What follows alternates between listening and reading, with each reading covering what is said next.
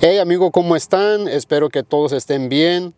Muchas veces la gente te dice que seas auténtico, que seas tú, que te muestres tal como eres y que, que no finjas ser lo que no eres.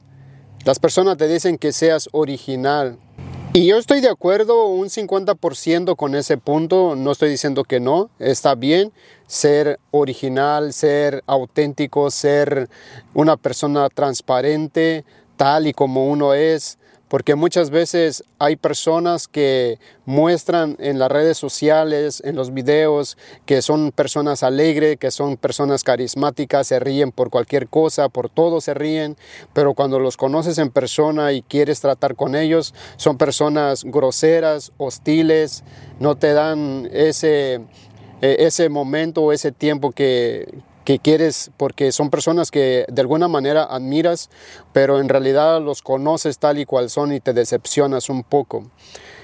Pero cuando yo hablo de que seas único y auténtico, estoy diciendo que sí seas único y auténtico, pero ¿qué pasa con las personas que no les gustas como no les gusta cómo son, no les gusta cómo se miran, no les gusta su nariz, su boca, su rostro, sus cejas, sus ojos.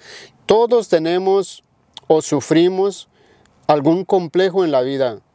No hay nadie, no hay ningún ser vivo, un ser humano que diga que es perfecto en toda la extensión de la perfección. La persona lo piensa, lo cree, pero muy dentro de sí sabe que tiene sus complejos. La persona más hermosa del planeta tiene sus complejos. La persona más atractiva del mundo tiene sus complejos. Todos sufrimos de eso, pero no todos hablamos de eso, no todos hablamos de nuestros complejos. Hablamos de lo bien que nos sentimos, lo bien que nos vemos, lo bien que somos, lo bueno que somos en algo, pero nunca hablamos de nuestros complejos. Por eso es que yo te digo, si no te gusta como eres, no puedes mostrarte tal como eres. Si no te gusta cómo te ves, no te puedes mostrar con libertad cómo te sientes o cómo te ves.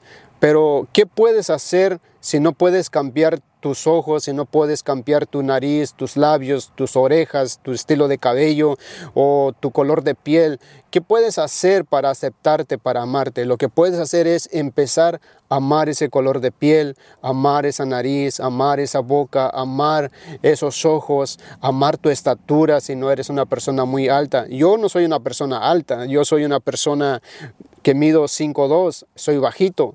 Y, superé eso, aprendí lo acepté. ¿Qué puedo hacer? No puedo estirarme más. Ya estiré lo que tenía que estirar. ¿Qué puedo hacer? Aprender a vivir con eso, aprender a aceptarme y quererme, apreciarme, valorarme, porque ver todas las ventajas que puedo tener, que tengo pies, tengo manos, todo me funciona gracias a Dios. Y otras personas quisieran tener lo que tengo. Entonces aprendí a valorarlo. Entonces, ¿qué es lo que te quiero decir?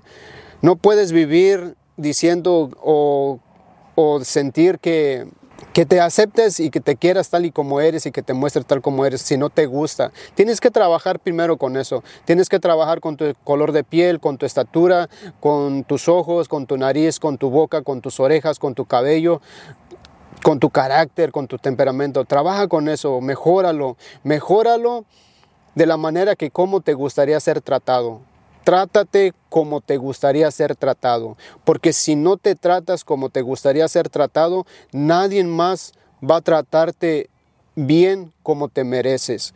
Si tú no te tratas bien, si tú no te quieres, si no te valoras, si no te aprecias, si no te aceptas de alguna manera como eres o mejoras como eres, nadie lo va a hacer, nadie te va a valorar, nadie te va a apreciar, nadie te va a querer, nadie te va a, a respetar si tú no te aprendes a respetar primero. Entonces aprende a quererte, aprende a valorarte, aprende a querer ese color de piel, esos ojos, como dije, aprende a quererte tú, valórate, da gracias a Dios que tienes todo lo que tienes y que eres una persona completa.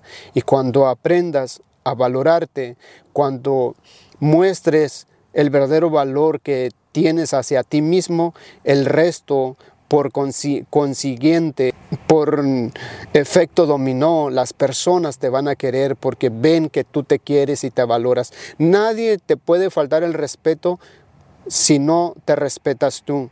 No puedes exigir respeto si no te respetas tú. Y cuando tú te respetas y te quieres y te valoras, el resto lo va a mirar y te van a respetar y te van a valorar y te van a querer. Ah, esa es la manera de aceptarte y demostrarte como eres.